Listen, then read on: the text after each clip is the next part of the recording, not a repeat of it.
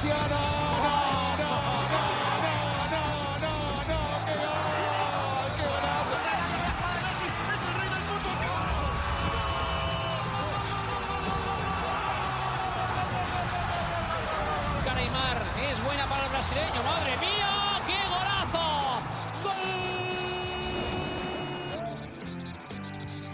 Pessoal, sejam muito bem-vindos a mais um podcast 11 em Campo. É, o podcast que fala muito ou quase tudo sobre a bola. E hoje eu tô com os verdadeiros The Bests de 2020 com essa idolatria do 11 em Campo. Anderson Cavalcante, Wilson Soto, tudo bem, Anderson? Fala, Vitão, somos os The Bests de verdade, né? Não igual alguns indicados aí. É, tem polêmica e a gente vai comentar isso nesse podcast de hoje, mas eu quero saber como que você tá, Wilson. Fala, Vitão, fala, Anderson, muito feliz aqui, podcast, mais uma semana, estamos juntos, vamos pra cima, os moleques estão voando, Vitão. Estão voando, estão voando. E hoje tem muitos temas para a gente conversar, entre eles as competições continentais, tem também o The Best, uma discussão sobre Diego Armando Maradona, que nos deixou semana passada. E tem um debate polêmico sobre ele, a gente vai fazer nesse podcast do 11 em Campo. Mas primeiro vamos inverter a ordem aqui dos fatores. Começar pela Copa Libertadores da América. Libertadores que está na fase oitavas de final, mas nesta semana já serão definidos as quartas de final, a próxima fase da maior competição da América do Sul. Anderson,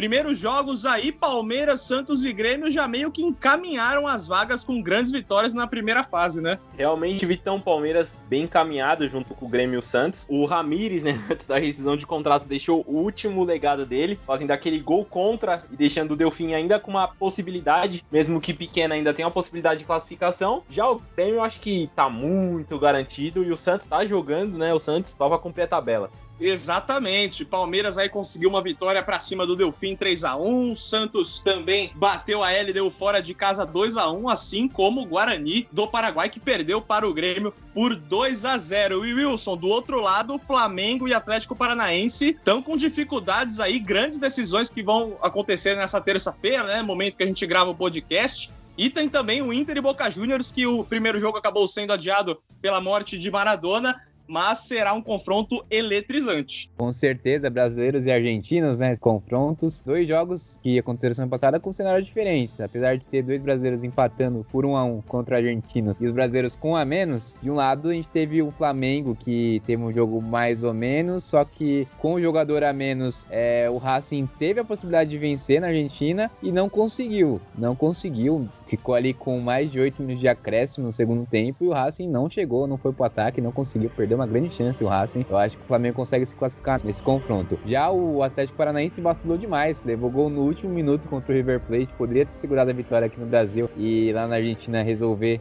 é, com empate, fazendo gol e jogando a pressão pro outro lado. Eu acho que infelizmente o Atlético Paranaense vai ser eliminado pro River Plate por causa desse vacilo aí. Poderia ter vencido. É o Atlético que duela aí com o River Plate, que é o atual vice-campeão da Libertadores, mas também ganhou em 2018, um confronto muito difícil, mas está fazendo frente sim à equipe argentina. E antes da gente ir para a Liga dos Campeões da Europa, para a glamourosa Champions League, Anderson, vou te dar 30 segundos para você falar sobre o Rony na Libertadores. O senhor Libertadores. Rony Gol, todo jogo da Libertadores, ele ganha um prêmio do melhor em campo, já tem um número expressivo de assistências e gols. É impressionante a participação do Rony. Sabe quem ele tá me fazendo lembrar? O Borja. Inclusive foi artilheiro da Libertadores de 2018. Tô lembrando aqui também, o Rony nessa já marcou três gols e seis assistências para os companheiros de Palmeiras. Realmente uma temporada aí que começou bem mal o Rony no Palmeiras, mas na Libertadores explodiu. Vamos mudar agora, fazer a ponte aérea ao contrário. Vamos para a Europa para falar da Liga dos Campeões da Europa. É, a UEFA Champions League está na sua penúltima rodada na fase de grupos. E o Wilson, eu já quero chamar a atenção para esse grupo B mais embolado que eu não sei o que, mas está mais embolado que o gato quando pega o novelo de lã, sabe? porque temos nesse grupo Borussia Mönchengladbach com 8 pontos, Shakhtar Donetsk em segundo com 7, em terceiro Real Madrid 7 e em quarto a Inter de Milão com 5 pontos, todos com chances de classificação na última rodada. Quem passa nesse grupo, Wilson? O número mega da virada também, Vitão? Aí você me quebra. Confrontos bem disputados, muito, muito, muito. Todos podem se classificar. Que o Real Madrid teve um vacilo muito grande, conseguiu perder aí duas vezes, inclusive, do Shakhtar, um time que levou 12 contra o Mönchengladbach. O Mönchengladbach perde da Inter, então assim fica tudo equilibrado para a última partida, para as últimas partidas. O Real tem que vencer o Mönchengladbach, que vai ser bem complicado, mas eu acho que é possível, tendo em vista o tamanho do Real Madrid, apesar de bola não ser é, do tamanho da camisa. Eles tiveram um jogo que, inclusive, o Mönchengladbach poderia ter vencido, levou um empate no 2x2 ali, aquele pode ser muito decisivo na última rodada. Classifica, na minha opinião, vou colocar aí bem de timidamente, tá? Não me cobrem depois, eu acho que classifica. E vou colocar Real Madrid e Shakhtar. É, o Wilson falou, mas deu uma gaguejada nesse fim aí, deu uma entregada. E eu quero saber do Anderson também se ele vai gaguejar ou se ele vai ser direto para saber quem passa desse grupo. Lembrando que o Mönchengladbach vai enfrentar o Real Madrid fora de casa e a Inter recebe o Shakhtar Donetsk em casa também. Sem convicção nenhuma, eu cravo que o Real Madrid vai passar e o Shakhtar Donetsk vai junto. E Wilson, quarta-feira, né, o dia 2 de dezembro, teremos Manchester United e Paris Saint-Germain. Só isso. É o jogo da classificação inglesa. O PSG ressuscitou de vez na Champions League. Vai ser um grande jogo, né? Nas casas de apostas estão dando mais chances do United vencer do que o Paris Saint-Germain, mas acho que é bem, temos que ter cautela. O United aí empatando o jogo já consegue classificação, né? Na verdade é, basicamente por causa do saldo de gols, então é, o empate já, já deixa o United na próxima fase. O Paris Saint-Germain precisa vencer e vencendo ali ainda tem a última rodada com o Leipzig que pega o Istambul. Então o grupo também está um pouco equilibrado graças ao United que conseguiu a proeza de perder para o Istambul.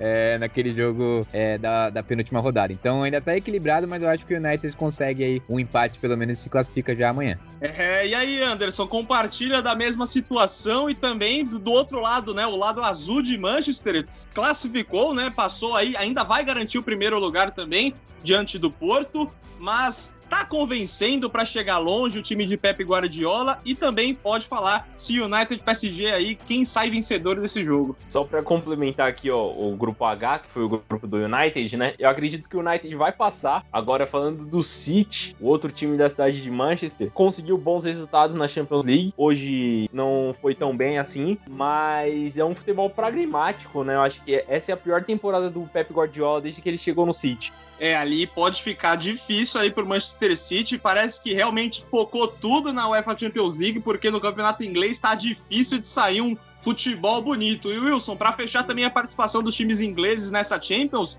o Chelsea tá tranquilo também, mas você acha que consegue chegar longe dessa vez nessa edição da Liga dos Campeões? Eu acho que o Chelsea consegue o objetivo inicial. Não é para ser campeão, apesar de todas é, as contratações. O Chelsea precisa fazer uma campanha decente. Uma campanha decente seria talvez uma eliminação digna nas quartas ou chegar na semifinal. Acho que o título é bem complicado pro Chelsea porque é um time que ainda oscila, né? Muitas peças novas e sem tanto entrosamento. Então acho que nesses ingleses aí, é, eu creio que o Liverpool, que se classificou hoje também nesse grupo difícil difícil com Atalanta e Ajax. Acho que o Liverpool seja o que mais chegue longe. E depois eu discordo um pouquinho do Anderson. Acho que o, que o City ainda consegue fazer uma campanha de Manchester City e perder ali na semi, nas quartas de final. É, a participação dos times ingleses aí ainda está em aberto, mas City e Liverpool já classificaram, o United quase ratificando, o Chelsea também já classificou, então vamos ver nas oitavas de final em 2021 quem vai se dar melhor na UEFA Champions League. Então a gente fecha esse assunto da Liga dos Campeões, mas ainda ficamos na Europa, né? Afinal, o FIFA The Best só seleciona quem joga no melhor futebol do mundo. E o prêmio desse ano, né? Ficou aquela dúvida, aquela indefinição se aconteceu ou não, mas sim, vai acontecer no dia 17 de dezembro e teremos aí 11 nomes disputando o prêmio de melhor jogador do mundo. E a lista, os 11 nomes dessa lista, né? Tem alguns nomes aí polêmicos que a gente vai comentar. É a seguinte: Mbappé, Neymar, Lionel Messi, Cristiano Ronaldo, Van Dijk, Sérgio Ramos, Mané, Thiago Alcântara, Kevin De Bruyne, Lewandowski e Salah. Anderson, quer começar já dando seu palpite sobre os três melhores da temporada e quem que não deveria estar nessa lista e quem poderia estar nela também? Olha, Vitão, eu vou dar o meu top 3. Eu escolheria Lionel Messi em primeiro lugar, Kevin De Bruyne em segundo lugar, seguido pelo Neymar. Agora, o que a FIFA provavelmente vai escolher é o Lewandowski em primeiro, Neymar em segundo e qualquer um em terceiro. Seja Messi ou Cristiano, porque um dos dois tem que estar pelo menos no top 3, né? Isso pelo que eu acho que a FIFA vai fazer. Agora, os nomes que eu não escolheria pro meu top 10, que para mim não jogaram bola para ser top 10 mundial, da temporada é o Van Dijk, Sérgio Ramos, tá lá. O Sérgio Ramos até vai, mas e o Thiago Alcântara também para mim é bem questionável nessa indicação. É, Wilson, concordo com o Anderson aí, Van Dijk e Salah um pouco superestimados essa temporada ou você vai na linha diferente? Eu acho que o Anderson foi bem assertivo, a gente, a gente pega é, uma temporada aí que o Liverpool foi bem né, na, na Inglaterra, mas na Europa não foi bem, tem o Salah, tem o Van Dijk, tem o Mané, e o Bayern que foi campeão tem, tem apenas o Lewandowski, né? A gente até comentou sobre a injustiça, às vezes, de um Miller aí, por exemplo, que fez uma baita temporada. Tem o Gnabry, que também fez uma baita temporada. Se você comparar o Salah com o Gnabry, eu acho que mereceria. O meu top 3 seria é, Lewandowski em primeiro. Eu acho que dá para colocar o Neymar em segundo e o Kevin De Bruyne em terceiro. É, fico entre De Bruyne e Mbappé, mas acho que o De Bruyne também fez uma baita temporada, então eu coloco o De Bruyne em terceiro. Eu também, eu tenho minhas ressalvas nessa lista. Como eu já tinha até citado aqui no off,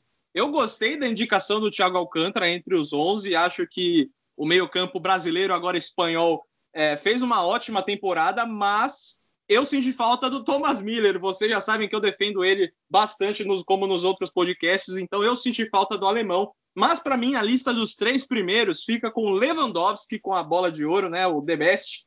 De Bruyne no segundo e para mim Sadio Mané o terceiro, porque já deveria ter ficado à frente do Salah e o Salah nem deveria estar nessa lista na minha humilde opinião. E até eu queria, só para fechar esse assunto, para mim, eu acho que o Haaland poderia pintar nessa lista, ou seria uma prepotência minha colocar o norueguês nessa no seleto 11 melhores do mundo? Eu acho que o, o Haaland vai bem para o Golden Boy essa temporada. Acho que seria muito precoce colocar ele entre os 11, mas olhando que tem Van Dijk, Mané, Thiago Alcântara, essa galera que jogou mais ou menos no mesmo nível, talvez não seria tão tão, tão loucura assim pensar no Haaland nessa lista, não. Acho que para as próximas, sim. Acho que nessa temporada ainda também o Golden Boy cairia bem. Inclusive, um Golden Boy bem disputado, mas eu acho que ele leva essa. É, no Golden Boy, o Haaland realmente levou, porque a maior revelação é o artilheiro da atual Liga dos Campeões com seis gols. Ele tá voando. Infelizmente, vai estar tá fora da Eurocopa de 2021. Nessa próxima Euro, foi eliminado na repescagem, mas tá jogando muito, pode aparecer nos próximos FIFA The Best, não tem problema não. Espere que sua hora vai chegar. Bom, chegamos também ao debate 11 em campo com o The Best dos The Bests para muitas pessoas, porque no dia 25 de novembro, Diego Armando Maradona acabou nos deixando, né? Teve uma morte por uma parada cardiorrespiratória aos 60 anos, uma vida curta, né? Tinha uma vida ainda pela frente, mas por vários motivos aí da vida acabou levando Dieguito, né? O Dieguito para muitas pessoas, ele PIB de ouro. E eu queria debater com vocês também essa questão, né? O quanto a morte do Maradona mobilizou o mundo do futebol, principalmente pela paixão em jogar bola, né? A paixão de você carregar o seu manto, carregar o seu time, de representar algo para alguém, assim como foi a Argentina, principalmente no Napoli também no Boca Juniors. Exatamente, então é, é, até interessante ver, né? A gente vê as cenas do que aconteceu, né? Mundo afora, os torcedores argentinos se abraçando, independente do time. Tem até uma notícia do Alejandro Sabella, que era o treinador da Argentina na, na Copa de 2014, que está em estado bem grave, inclusive hospitalizado depois de saber da morte é, do Maradona. Ele era um, um, ícone muito grande, gigantesco, né? É, a gente está até conversando aqui em off, o tamanho dele no, no extra-campo pelas posições que ele tinha. As pessoas que viram jogar sempre falam, né, que para eles o Maradona representava o torcedor argentino, que é sempre pulsante, aquele cara que vibra sempre em campo. Fez uma Copa absurda em 86, eu nunca pensei que ia dizer isso, mas o Maradona basicamente ganhou aquela Copa sozinho, né? Talvez se não existisse Maradona, a Argentina não teria nem passado das oitavas. O Maradona foi absurdo. Inclusive na Copa do Doping lá que ele saiu, se o Maradona tivesse continuado, poderia dar muito melhor para a Argentina também. Anderson, eu até vou fazer um paralelo aqui bem, bem besta, assim, mas não tão longe dessa realidade. É a questão do maior artilheiro das, da história da Copa do Mundo, que hoje é o Miroslav Klose, com 16 gols.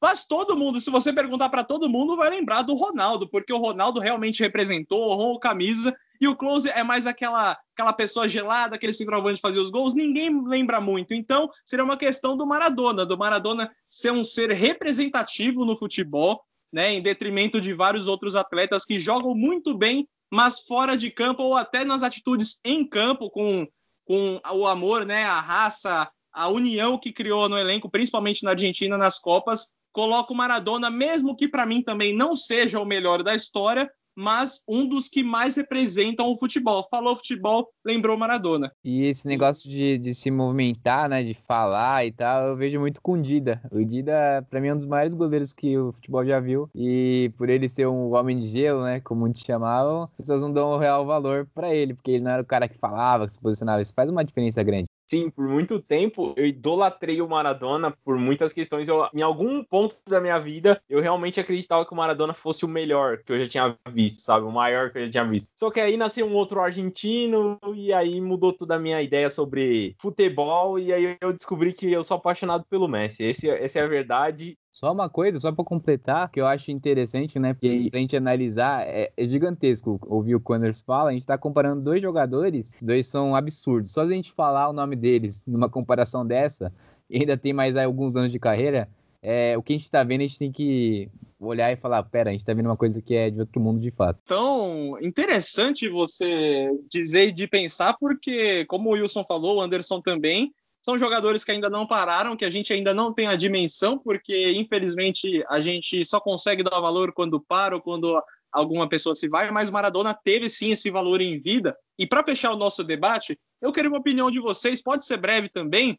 Uh, então, nesse caso do Maradona, por ele representar bastante no futebol, óbvio que o extra-campo dele está longe de ser um dos melhores e dos mais é, exemplos para as próximas gerações também. Mas jogadores de futebol, pela, pelo tamanho que tem, pela dimensão que se cria, é, ele é importante, então, ele é, representar a opinião, dar ideia, ele dizer qual é o posicionamento dele sobre diversos assuntos, seja político e até em outras áreas, devido a esse tamanho que o futebol tem no mundo, essa proporção, ou seja, você é calado, você não jogou nada, como lembrança, né? Assim como Dida você citou, Wilson. É, eu acho que de maneira inteligente é sempre bom se, se posicionar mas não deve ser uma regra. É, eu acho que isso vai mais do, do interlocutor, vai mais de quem compara é, é, grandeza, que acaba diminuindo por o cara não, não ser né, é, um cara que se, se fala muito, do que quem é. Porque, por exemplo, o cara pode ser um baita de um jogador, um cara histórico, lendário, mas ele não quer se posicionar. Aí é, é, é a posição do cara. E quem é que compara isso? Quem é que fala se o cara é grande ou não? Que tem que olhar. É, não ficar olhando só esse lado. Mas eu acho que é bom ter um meio termo, mas ter uma inteligência para não se queimar. Tem muitos jogadores aí que acabam se queimando falando besteiras. Porque não acaba diminuindo a grandeza do cara o fato dele não se posicionar. É só olhar o Messi. Tipo, o Messi é um cara que não. Ele não é tão ativo quanto o Cristiano Ronaldo, até em questões do país dele, tudo mais, só que ninguém tira a grandeza que o Messi tem. Talvez ele não tenha conseguido a empatia que o Maradona tem com o, com o povo argentino, que o próprio Cristiano tem com o povo português. É, acho que entra mais nessa parte de afetividade. Mas em tamanho, eu não sei se a falta de posicionamento diminui o tamanho da pessoa na história. Nossa, é um dos melhores debates que a gente fez até agora nos em campo. Eu não tenho, eu não tenho dúvidas. É, independente do que aconteceu, do que foi a carreira dele em campo, ele honrou o futebol, não só a camisa dos times que ele vestiu, da seleção que ele defendeu, mas Maradona sim honrou o futebol, descanse e paz. Eu PIB de ouro, o Dieguito. Bem, fechamos então mais uma edição do 11 em Campo. Quero agradecer enormemente você que nos acompanhou até o fim. Nosso muito obrigado mesmo. Confira nossas plataformas, nossas redes sociais, tudo 11 em Campo. Anderson, muito obrigado por mais uma participação, amigo. Valeu, Vitão. Valeu, Souto. Realmente esse foi um grande debate que nós fizemos aqui. Falar sobre o Diego é muito fácil, né? Quando a gente fala desse nível de jogador, dá até um prazer a mais por mim. Eu falaria o dia inteiro sobre o Diego, maiores 10 que já existiu na história do futebol e, e talvez não exista alguém tão habilidoso quanto o Diego. É, eu tenho até um texto do Mauro Betti que eu aconselho que as pessoas leiam, que o Mauro Betti fala que o Maradona é o melhor boleiro que já existiu, só que o Pelé é o melhor jogador de futebol de todos os tempos. Então, tipo, o talento do Maradona, tem um vídeo de aquecimento do Maradona que é absurdo, que ele trata a bola como se fosse a extensão do corpo dele é, é algo comunal. Só, só de assistir aquilo já dava para saber o quão monstro Maradona foi. Maradona era muito diferenciado. Ele, ele junto com o Careca, carregou três títulos do meu Napoli lá na Itália. Wilson, muito obrigado por mais uma participação também. Eu que agradeço, Vitão, Anderson, pessoal da audiência. Só é, para encerrar, uma, um convite que eu faço para quem estiver ouvindo agora, ou daqui a algum tempo que eu vi esse podcast, é valorize também os ídolos locais. A gente viu a festa que fez o pessoal lá na Argentina e aqui a gente acaba passando em branco. A gente tem muitos jogadores gigantescos na história. Posso citar Rivelino, Sócrates, Zico, Tostão, Jairzinho. Olha quantos caras gigantescos que a gente tem no futebol a gente acaba não valorizando. E lá fora você vê as pessoas falando de jogadores como Gilberto Silva, que a gente não dá valor nenhum. Então, convido a todos que valorizem os ídolos locais, valorizem os brasileiros, tem muito cara bom aí. E, como a gente sempre fala, nos sigam nas redes sociais, no YouTube, no Instagram, no Facebook.